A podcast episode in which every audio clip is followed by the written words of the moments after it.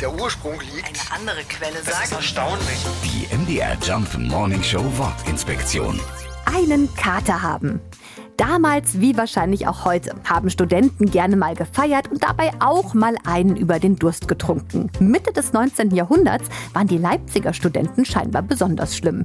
Hier haben sie für das Schädelbrummen am Tag nach dem Alkoholrausch den Spruch etabliert, ich trage meinen Kater spazieren. Auch wenn das Gejammer der Studenten vielleicht an das Schreien von Katzen erinnert hat, mit dem Tier selbst hat diese Redewendung wenig zu tun.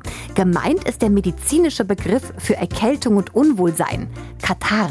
Im sächsischen Dialekt wird aus Katar ganz schnell Kater.